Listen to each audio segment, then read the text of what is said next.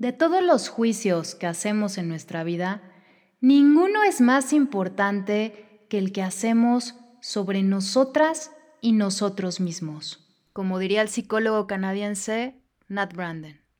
Y es que la propia evaluación pesa. Esa autoevaluación que las y los seres humanos tenemos y que se rige por una voz interna que dice, ¿estuvo bien o estuvo mal? Dicha autovalía de aprobación o desaprobación impacta en cómo nos colocamos al mundo, cómo nos posicionamos, impacta en la forma en que lo vemos, en cómo nos movemos, en la manera en que afrontamos los retos básicos que tiene el vivir, como son atravesar duelos, sostener relaciones de pareja, de amistad, de trabajo. Ese juicio interno que tenemos sobre nosotras, nosotres y nosotros mismos es el que tiene más peso, porque radica en lo que pensamos de nuestra valía. Y aunque no lo creas, al contestar a la pregunta ¿cuánto me parece que valgo? dicta una gran diferencia, ya sea para potenciar o disminuir mi bienestar psicológico. Por tal, hoy toca hablar de la autoestima. Esto es Psicointegrando, un podcast donde se habla de salud mental, corporal, emocional, social. Soy Pau Santamaría, psicóloga y psicoterapeuta. Quédate para hablar de temas que me preocupan y me ocupan. Comenzamos. La palabra autoestima viene del griego autos, que significa propio, y estima viene de estimar, valorar, evaluar. Vamos viendo que el significado de la palabra autoestima tiene que ver con la valía, con la valía que te das a ti mismo o a ti misma.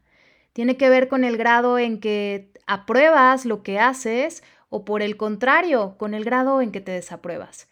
Tiene que ver con cuánto sientes que mereces o que no mereces. Tiene que ver en si te sabes capaz o incompetente, en que te sientes digno o indigno. Mismas evaluaciones que se van formando por las experiencias vividas en el pasado, las voces de aceptación o de rechazo de nuestras figuras de crianza, más las impresiones muy grabadas inconscientes o conscientes de personas del kinder, de la primaria, secundaria, prepa, etc.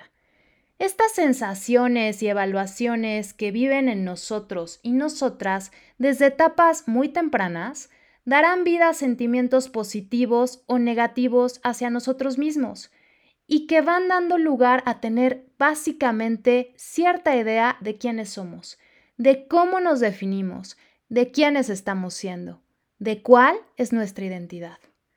Veremos a la identidad como lo que constituye al yo, quién eres y cómo te constituyes, porque déjame decirte que la identidad también se va formando por la interacción con el medio que te rodea, la familia, la escuela, la religión, la sociedad y la cultura. Sumado a esto está el temperamento con el que cuentas desde tu carga genética, que te predispone a ser una persona activa o quizá más tranquila, con más energía o con menos. Es decir, el concepto de autoestima es tan amplio que también abarcará nuestra identidad, nuestro propio concepto, lo que creemos, pensamos, sentimos que somos, un referente interno. En otras palabras, gracias a esas experiencias que he vivido y a mi temperamento, tendré cierta apreciación mejor o peor hacia mí misma. Formaré ciertas emociones y pensamientos para conmigo. De hecho, tendré cierto sistema de creencias que impactará en mi bienestar diario. Como verán, la autoestima no es solo una cuestión de repetirte frases empoderantes a diario frente al espejo, ni de hacer ejercicio todos los días para estar fit, ni de seguir la dieta keto. La autoestima es un proceso que empezó a constituirse en ti desde hace muchos años, que por tal necesita revisarse y actualizarse, con la conciencia de ver las experiencias donde has podido salir avante, o donde te has experimentado desde el fondo de tu ser digno, digna, amado, amada o competente. Quizá estados no todos experimentados en la misma situación, pero sí en diferentes. Es decir, donde sientas que hay una sensación de paz, de satisfacción en ti, satisfacción con quién estás siendo. Y también de alguna forma ir creando nuevas experiencias donde sientas esos estados de los que hablo. Eso significa actualizarse y no solo mantenerse en los pesares del pasado, porque el proceso de la autoestima o estima propia acaba hasta que acabe nuestra experiencia en vida. Evidentemente la autoestima estará mejor asentada al tiempo que vamos madurando, aunque mucho sí está relacionado con los primeros años de vida y los genes, como ya lo mencioné, la autoestima se va actualizando sin duda mejorando por la sensación de valía y de competencia personal en la adultez. Y es que la autoestima no es algo fijo, es un proceso. Y todo proceso es movimiento. Quizá te habrá pasado que en ciertas épocas de tu vida, quizá en la adolescencia o en algún otro momento, te sentiste como descolocada o descolocado. O quizá muy vulnerable, dudoso y dudosa de quién eres de qué has hecho con tu vida, de qué camino seguirás. Preguntas que te hiciste que te ocasionaron mucho dolor porque no lograbas respondértelas con algún sentido. Estabas en una profunda crisis, impactada por tu identidad y por tu autoconcepto. Y esto te generaba más miedo, más incertidumbre y una sensación de ser incapaz de tomar las decisiones adecuadas. Si lo recuerdas, esas sensaciones abrumadoras y tormentosas te hacían sentir muy poca valía o quizá cero valía. Pero por alguna razón que desconozco, superaste esta etapa amarga, lo lograste. Tal experiencia no redefinió el concepto que tenías de ti misma o de ti mismo, no modificó de alguna forma tu sistema de creencias, no impactó a tu autoestima. Entonces estarás de acuerdo conmigo que este proceso es parte de toda la vida, porque crisis como esa siempre habrán. Y es que como te decía en un principio, de todos los juicios a los que nos sometemos, ninguno es más importante como el propio, porque aunque me digan en consulta pacientes que he tenido que le dan más peso a la opinión de las y los demás que a la propia, en realidad es la misma voz propia quien al ver la opinión ajena los está descalificando. Y es que generalmente esta voz interna es aprendida de nuestras figuras de crianza.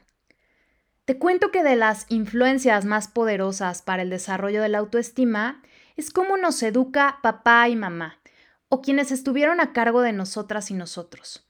Pero una educación que viene desde el ejemplo, acciones directas o indirectas para con las niñas y los niños, Acciones que pueden alentar o desalentar, validar o invalidar la estima de los mismos. Hace algunos años tuve en terapia a una persona que se identificaba con ser una persona perfeccionista.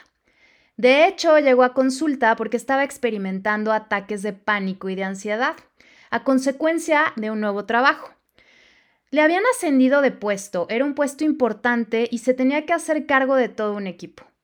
Después de practicar técnicas para atravesar la ansiedad y que pudo estar estable, indagamos un poco de su historia y me compartió que en la niñez siempre fue de dieces. No recordaba haberse sacado tan solo un nueve.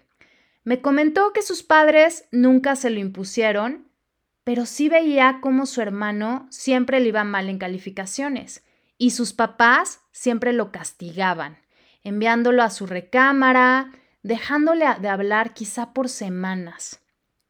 Y aquí repito, todos los comportamientos que hacen las figuras de crianza que estuvieron a cargo de nosotras y nosotros tienen un gran impacto, ya sean actitudes directas o indirectas.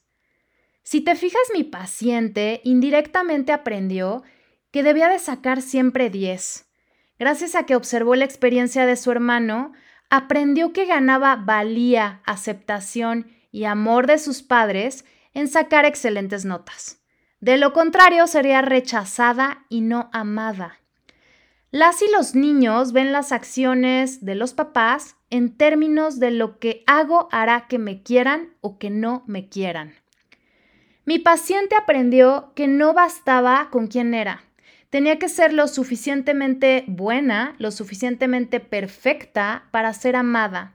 Y se creó una perpetua autoexigencia, misma que le dejó de funcionar al ser promovida de puesto, porque al ser un nuevo puesto no tenía evidentemente dominado todas las funciones que tenía que hacer, empezó a fallar, que es lo natural, y su voz de verdugo interior salieron a reprenderla, propiciando sensaciones de angustia, de poca valía, de inferioridad, de duda, de poco merecimiento, de desamor, de descontrol y por tal, el pánico. Una autoestima sana se logra cuando nosotras y nosotros mismos nos valoramos de manera equilibrada, ni por encima ni por abajo de las y los demás. Se logra cuestionando ¿Qué mensajes implícitos o explícitos recibimos en nuestra infancia que nos dieron una idea de quiénes somos, cuestionando y rectificando por medio de la experiencia si eso que recibimos de quiénes somos está vigente o necesita actualizarse? Si eso que pensamos de nosotras y nosotros mismos está acorde con lo que queremos ser. Para emprender un trabajo a fondo, el proceso que conlleva la autoestima, existen unos pasos que hay quienes lo ven como niveles o como pilares, de ahí la famosa pirámide de la autoestima. El primer paso es el pilar del autoconocimiento. Este tiene que ver con la propia conciencia, porque no podemos amar o querer o estimar lo que no conocemos. Y aquí te pido que reflexiones en las siguientes preguntas. ¿Te conoces? ¿Sabes qué es lo que te gusta y lo que no? ¿Sabes cuáles son tus habilidades? ¿Para qué eres buena o bueno? ¿Aquello en lo que eres bueno pero no te gusta? ¿Aquello que te gusta pero sabes que no eres tan bueno? Para poder querernos y estimarnos, tenemos que conocernos es decir, ser conscientes de lo que nos ha ocurrido y nos está ocurriendo, de las partes aceptadas en mí, de las partes de luz que obvio les muestro con facilidad a las y los demás, y de las partes rechazadas, partes de sombra que escondo, y sobre todo generalmente partes que no suelen quererse ver. El segundo nivel será la autoaceptación que tiene que ver con hacerse cargo de lo que me gusta y no me gusta de mí mismo y de mí misma, de conocer cuáles valores me están definiendo ahora, porque una vez que ya vi de dónde cogeo, cuestiono si lo puedo modificar en mí o bien lo acepto. Recuerda que hay cosas en una o en uno mismo que no se van a poder cambiar, como la estatura, el color de ojos, nuestra neurodivergencia, por ejemplo, que no tiene nada de malo a mi propio juicio, pero al tuyo quizá sí. Es bien importante que seas consciente de qué te constituye y ver cómo te quieres constituir y ver si sí puedes hacerlo. Este paso me protege de gastar toda la energía que a veces le ponemos en cambiar lo que no podemos cambiar y luego neceamos con querer cambiar a las y los papás y vamos a terapia para que nos digan cómo los cambiamos o vamos a terapia para que nos digan cómo cambiar la personalidad de la novia, del jefe y hay cuestiones que no dependen de nosotros ni de nosotras. Lo que sí depende es cómo nos posicionamos ante ellos y ellas. Y entonces mejor poner la energía en aquello que sí podemos cambiar. El tercer paso o nivel es el de la autorresponsabilidad. Este se refiere a que solamente yo seré responsable de mis decisiones, de lo que elijo y de lo que no elijo. Esto me hace agente de mi propia vida. Autoresponsabilizarme de mi propia vida me ayuda a no posicionarme en el lugar de víctima. Me ayuda a ya no culpar a las y los demás de lo que me pasa, a no culpar eternamente a mis figuras de crianza del cero merecimiento que tengo, sino a responsabilizarme aprendiendo a paternarme y maternarme, a darme y a propiciarme lo que me faltó, porque como niñas y niños, sí dependemos de las personas adultas, pero al ser adultos, ya no. Esta nueva capacidad de conciencia y de decisión nos empodera, porque tomamos agencia y control de nuestra propia vida, de nuestro estar bien. Y llegamos al siguiente escalón, que es el de la autoafirmación, que no tiene nada que ver con repetirte frases bonitas en voz alta. Tiene que ver con ser congruentes de nuestros valores, tiene que ver con tratarte y tratar con respeto al entorno, actuar con base a nuestro sistema de creencias, expresar mis necesidades reales, tiene que ver con marcar límites asertivos, es decir, afirmar tu propia existencia con acciones congruentes hacia lo que quieres.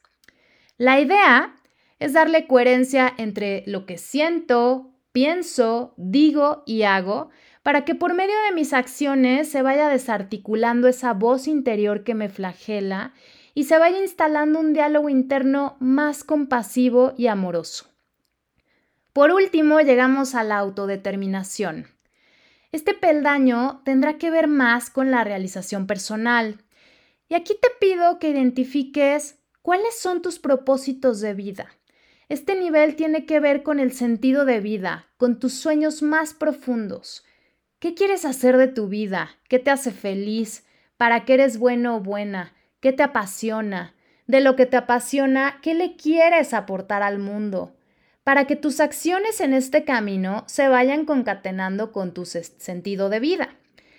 El proceso de la autoestima se va constituyendo en cada peldaño como una fuerza motivadora que nos lleva a experimentar sensaciones de valía y de competencia propia lo cual nos permite darnos cuenta que podemos tolerar cierta frustración y postergar la gratificación, que tenemos cierta capacidad de salir adelante ante situaciones lastimosas, capacidad que se llama resiliencia, que podemos satisfacer nuestras necesidades, que somos merecedores de tener relaciones nutritivas, que podemos confiar y vincularnos con las y los demás, porque sabemos poner límites que somos capaces de desarrollar nuestros intereses o nuevas destrezas y habilidades. En resumidas cuentas, que contamos con una sensación de competencia y valía que permite desplegar nuestros recursos. Recuerda que en el camino somos proceso, así como es importante ser consciente de nosotras y nosotros mismos, también es importante saber en dónde estamos parados y paradas y saber a dónde queremos ir. Si sientes que tu propia valía anda tambaleando, te invito a que pongas en práctica esta información, veas si te va bien, la asimiles y puedas ir psicointegrando. Sígueme en mis redes, Instagram arroba paulina.santamaria.guevara, Facebook Psicoterapia Paulina Santamaría. Mismas que te dejaré en la descripción porque me interesa escucharte. Yo soy Pau Santamaría y esto fue Psicointegrando. Nos vemos pronto. Haz terapia.